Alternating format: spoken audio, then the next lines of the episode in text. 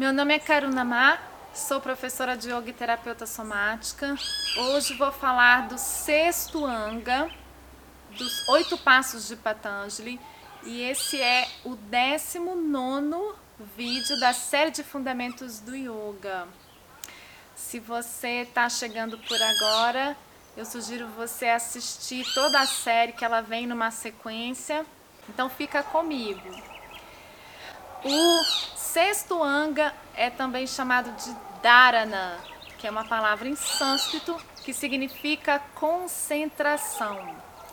No vídeo anterior do Pratyahara, que é a, o recolhimento dos sentidos, é necessário para entrar em dharana, porque quando precisamos ter concentração, nós precisamos de atenção. Então, a gente só consegue gerar uma certa atenção quando diminuímos os estímulos dos cinco sentidos, né? Nós damos um foco e sustentando o foco gera-se concentração. Então, em outras palavras, dharana ou concentração é um produto da permanência do foco. E precisamos de ter concentração porque a mente fica sendo submetida o tempo todo a diversos estímulos, né? ou seja, temos várias flutuações mentais e para a gente entrar em meditação, hum, a gente precisa de ter um que a gente chama de ekagrata, que é foco em uma direção. Eka significa um, né? E grata, direção, foco. Então, quando eu mantenho a atenção num único ponto, eu vou cada vez mais percebendo a respeito desse ponto, né, desse objeto no qual eu estou concentrada, e isso me traz profundidade, isso me traz conhecimento a respeito desse objeto no qual eu estou concentrando. E quanto mais eu mantiver essa relação, mais conhecimento então eu terei até o ponto né, que eu conheço tudo, me torno tudo, que é o último anga, o yanga do samadhi. Mas no início eu preciso de gerar um esforço. Então, concentração requer essa ação de estar o tempo todo trazendo o foco para o objeto de concentração.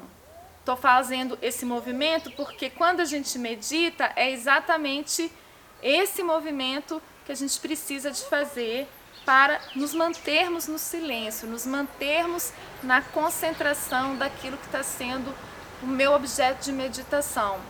Então, na prática, eu né, recolho os meus sentidos, aquieto o meu corpo, diminuo a minha respiração, trago os vetores da audição para dentro, posso inclusive fechar os olhos, né? então eu trago a visão para dentro.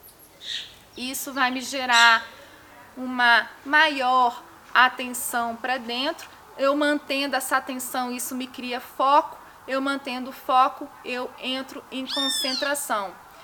E mantendo concentração, vai vir mais um estímulo, né? A minha concentração vai ficar enfraquecida porque a minha mente vai tender a observar ou perceber esse estímulo que está vindo e com a força de vontade, de concentração, eu volto a minha atenção de novo para o centro, tá?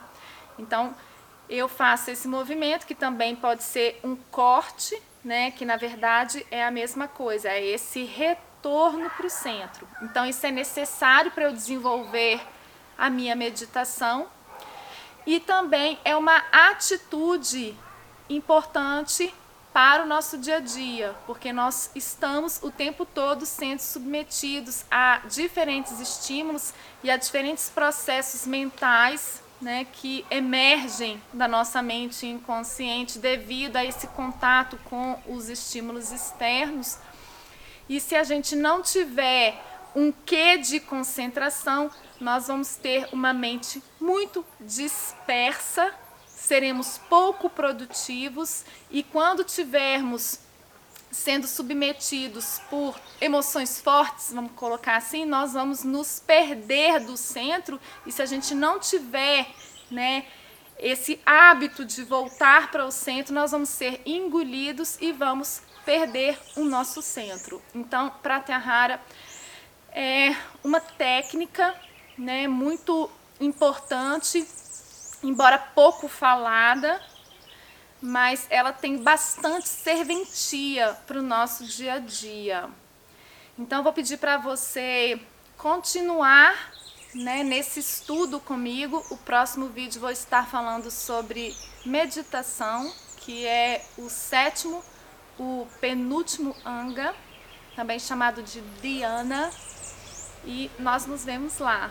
Se tiver alguma dúvida, né, alguma pergunta, algum comentário, é sempre muito bem-vindo. E te vejo lá então. Namastê.